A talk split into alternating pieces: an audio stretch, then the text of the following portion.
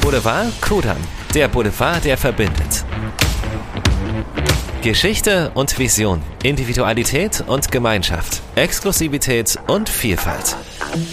Um das international bekannte Shoppingquartier ranken sich unzählige Geschichten. Einige davon erzählen Ihnen die Menschen vor Ort im Boulevard Kudam Podcast und geben dem Ort der Orte ein neues Gesicht. Inspirierend, prachtvoll, offen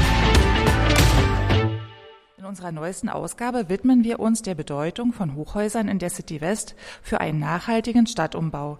Ich begrüße ganz herzlich meine heutigen Gäste, Professor Dr. Werner Sobeck, Architekt und Bundesverdienstkreuzträger und Wolf-Uwe Rilke, Stadtplaner und Moderator unseres Werkstattforums City West. Lieber Herr Sobeck, herzlich willkommen. Gerne, ich freue mich, mit Ihnen sprechen zu dürfen. Ja, ebenfalls meinerseits. Vielen Dank. Ja, ich vertrete heute die Andrea Pier, weil die noch in Chemnitz weilt, äh, als Geschäftsführerin für die Kulturhauptstadt. Äh, mein Name ist Romy Schubert und ich verantworte hier vor Ort den Bitcoin am Townsien.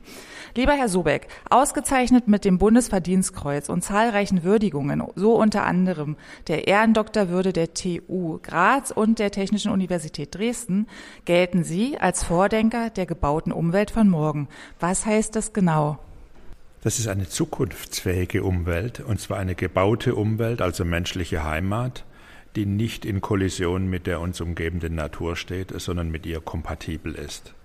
Das bedeutet, wir bauen mit wenig Material, wir bauen recycelbar, wir bauen emissionsfrei, also auch nicht klimaschädlich, und wir bauen sehr effektiv in unserem Umgang mit Elektrizität, weil wir haben kein Energieproblem, sondern lediglich ein Stromproblem das aber aufgrund von politischen Versäumnissen ganz vehement. In unserem heutigen Thema beschäftigen wir uns ja mit Hochhäusern. Hochhäusern für die City West und deren Bedeutung auch für einen nachhaltigen Stadtumbau. Welche Bedeutung haben Hochhäuser für die Zukunft unserer Städte? Schauen Sie, wir haben nicht nur weltweit eine Zunahme der Bevölkerung, sondern wir haben auch einen massiven Zuzug zu den großen Städten und man bemerkt das ja auch in Berlin ganz intensiv führt ja auch zu vielen Problemen, die ja ganz virulent sind. Ich sehe Hochhäuser als eine von mehreren Komponenten, um erstens das Wohnungsproblem besser in den Griff zu bekommen und zweitens als etwas, ich benenne das immer als Kondensationskeime, also wodurch eine besonders hohe Intensität von Menschen mit unterschiedlichsten Absichten, ob sie jetzt in einem Hochhaus arbeiten, in einer Hochhausgruppierung wohnen, ob es da Hotels, Theater oder ähnliches gibt. Aber es sind viele Menschen, die zusammen eine kritische kulturelle Masse bringen, so könnte man es vielleicht bezeichnen, aus der Leben entsteht. Kulturelles Leben, wissenschaftliches Leben, Begeisterung und Diskussion um die Zukunft. Zukunftsfähigkeit heißt für mich, und das müssen wir neben diesen eher soziokulturellen Kriterien ganz klar sagen, auch eine Gruppe von technischen Kriterien wie Emissionsfreiheit oder wie Recycelbarkeit unserer Gebäude oder wie die Forderung, dass unsere Gebäude so gebaut sind, dass sie innerstädtische Überhitzungseffekte in der Sommerzeit mildern, wenn nicht gar zu vermeiden helfen. Und das beherrschen wir und das bauen wir bei unseren Häusern auch entsprechend ein und um. Herr Rilke, wollen Sie was ergänzen? Bestimmt. Ja, ach, ich, ergänzen würde ich gar nicht sagen. Es gibt auch einen Punkt, der für mich als Stadtplan sehr interessant ist. Und zwar Hochhäuser oder die vertikale Stadt, wie ich immer so schön sage, äh, haben auch deshalb einen Sinn, weil wir das Thema Innenverdichtung ja als Thema haben. Wir müssen überlegen, wie wir die Städte in den nächsten Jahren, Jahrhunderten umbauen. Und eine Chance ist vor allen Dingen in Städten wie Berlin, auf den Flächen, die wir bereits versiegelt haben, diese vertikale Stadt oder diese Hochhäuser entstehen zu lassen. Ich habe eine Verpflichtung nach Baugesetzbuch mit Grund und Boden sparsam umzugehen. Und diese Verpflichtung gehe ich seit 30 Jahren nach und dem fordere ich auch, dass in Städten wie Berlin viel stärker darüber nachgedacht wird, wie man die Städte auch in die Höhe bauen kann. Und äh, das ist für mich ein wichtiger, wesentlicher Aspekt. Also welchen Beitrag können Hochhäuser zum klimagerechten Umbau unserer Städte leisten? Und sind diese aufgrund der aktuellen Krisen überhaupt noch wirtschaftlich? Zwei Kriterien. Das Kriterium Nummer eins, welchen Beitrag können sie leisten für eine klimagerechte Stadt? Nun schauen Sie, Sie haben natürlich eine wesentlich geringere Bodenversiegelung, wenn Sie die Wohnungen aufeinander stapeln. Ja? Sie haben auch ein wesentlich besseres Verhältnis von Volumen zur Außenoberfläche. Das heißt, Sie brauchen zum Wärmen und zum Kühlen wesentlich weniger Energie als bei einer gleichen Wohnraumgröße und drei, vier, fünf oder sechsgeschossigen Gebäude. Dieses Versiegelungsproblem, das ja bei uns direkt einmündet in eine Grundwasserproblematik, dass die Grundwasserspiegel sinken, weil wir das Regenwasser auf den Straßen abfangen und irgendwo über Kläranlagen in Flüsse leiten, die weiter weg sind. Das ist jetzt mittlerweile jedem bekannt. Und deshalb gilt doch ganz klar innerstädtisch, wenn wir das ökologisch, technisch, ökotechnisch bezeichnen wollen, dass wir möglichst viel, wenig versiegeln, vielleicht sogar dahin kommen, dass wir entsiegeln können. Dann, nächster Punkt. Hochhäuser von früher, wie man sie so 1975 in Dallas sehen kann oder wie sie der deutsche Ferientourist in New York herumstehen sieht, ist ja nicht das, was wir bauen. Wir bauen doch in einer völlig anderen Technologie und zwar mit an, und vor allen Dingen auch mit anderen ökologischen und stadtklimatologischen Eigenschaften. Ne? Wir bauen Hochhäuser, deren Fassaden ein anderes Sonnenlichtreflexionsverhalten haben. Die Fassaden wärmen sich nicht auf wie die Fassaden der Häuser, die wir um uns herumstehen sehen und strahlen dann diese aufgenommene Wärme nachts in den Straßenraum ab, sodass die Menschen sagen, das ist ja viel zu heiß, wir haben hier tropische Nächte sondern wir machen das eigentlich schlau wie die Natur. Wir nehmen das Sonnenlicht auf und schicken es ins Weltall zurück. Ja?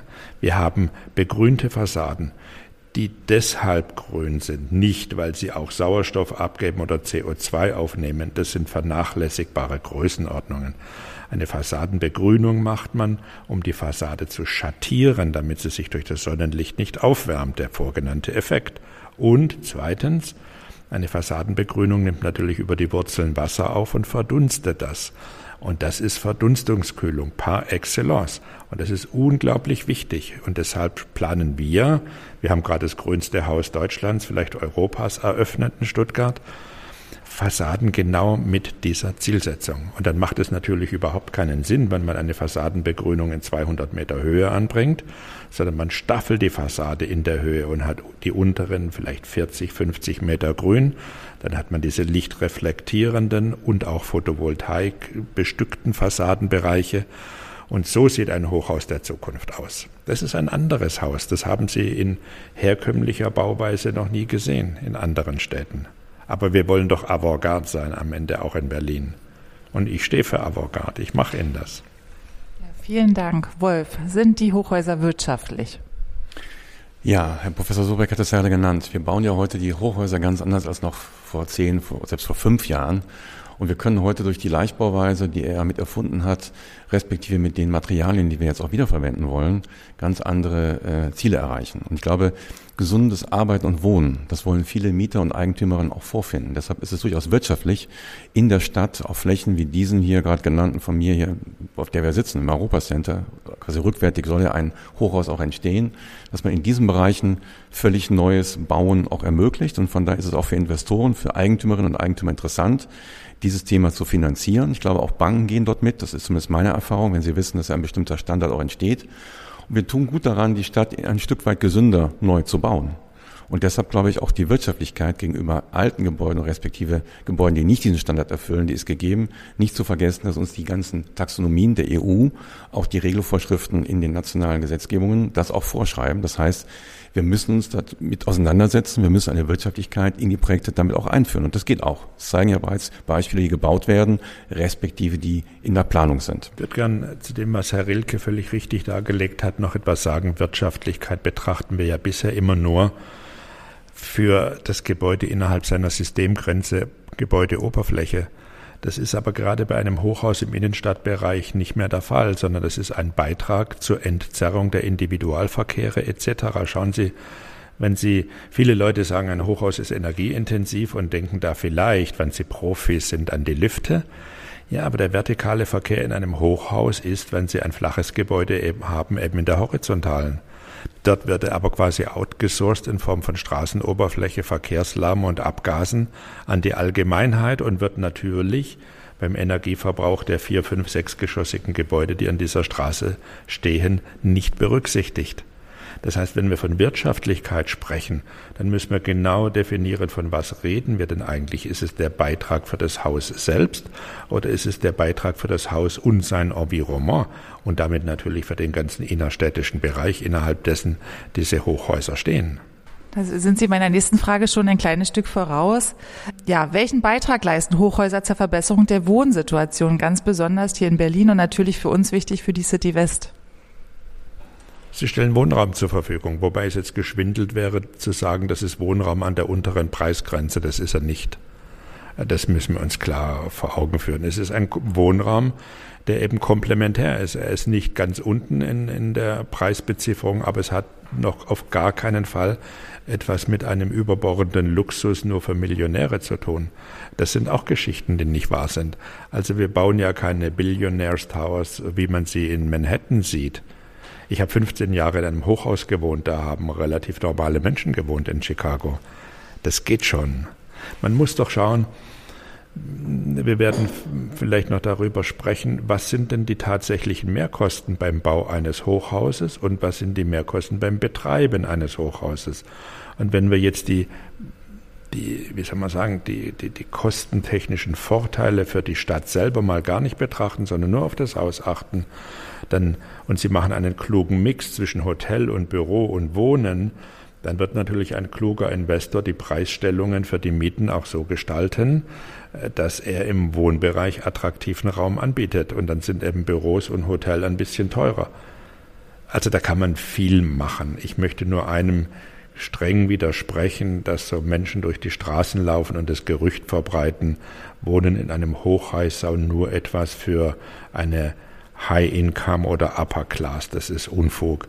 Aber man muss auch ganz ehrlich sagen, wenn Sie Wohnraum an der einfachsten Art und Weise bauen wollen, dann ist es sinnvoller, Sie bauen drei, vier, fünf, sechsgeschossige Gebäude.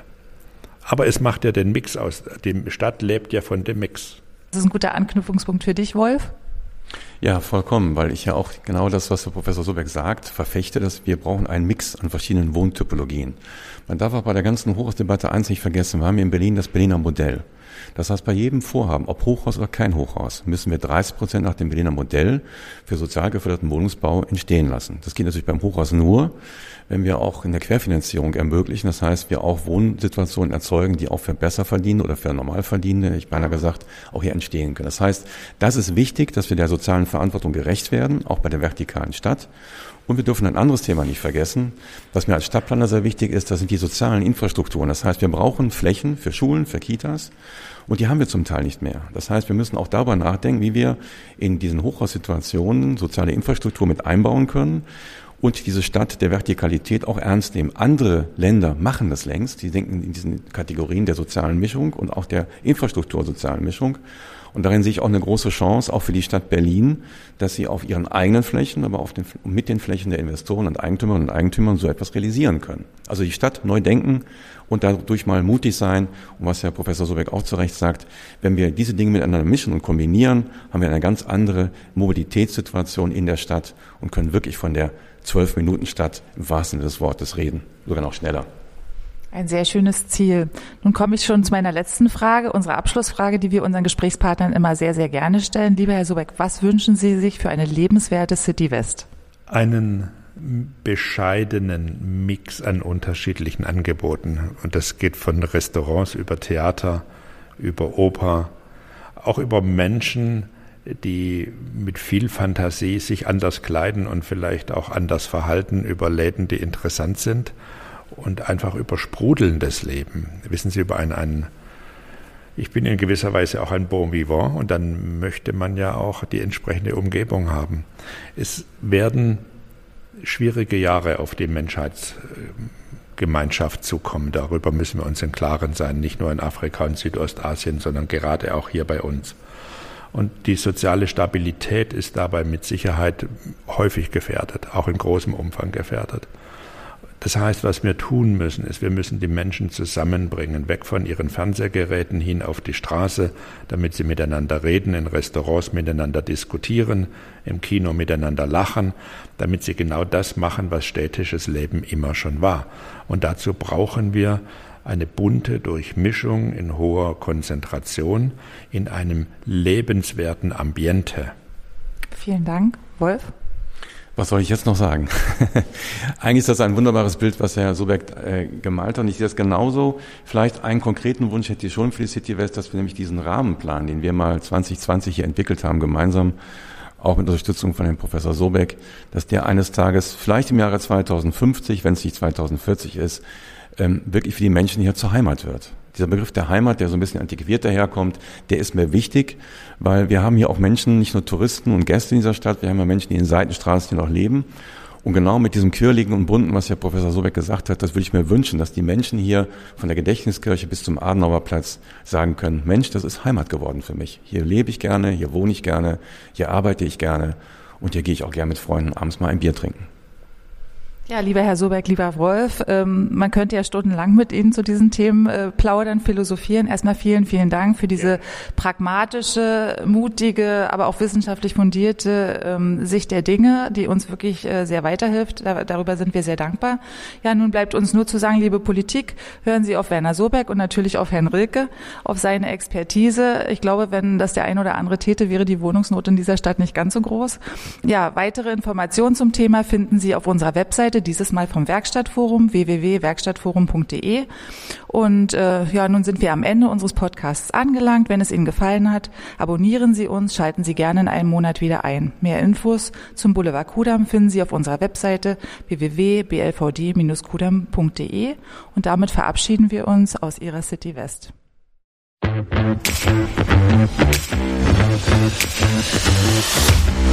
Das war die neueste Ausgabe vom Boulevard Kudam Podcast. In einem Monat geht es weiter mit einem neuen Gast, einem neuen Ort, einer neuen Geschichte. Sie wollen keine Folge verpassen? Dann abonnieren Sie uns. Unseren Boulevard Kudam Podcast gibt es überall dort, wo es Podcasts gibt. Bei Spotify, Apple Podcast, Google Podcast und auf unserer Website. boulevard-kudam.de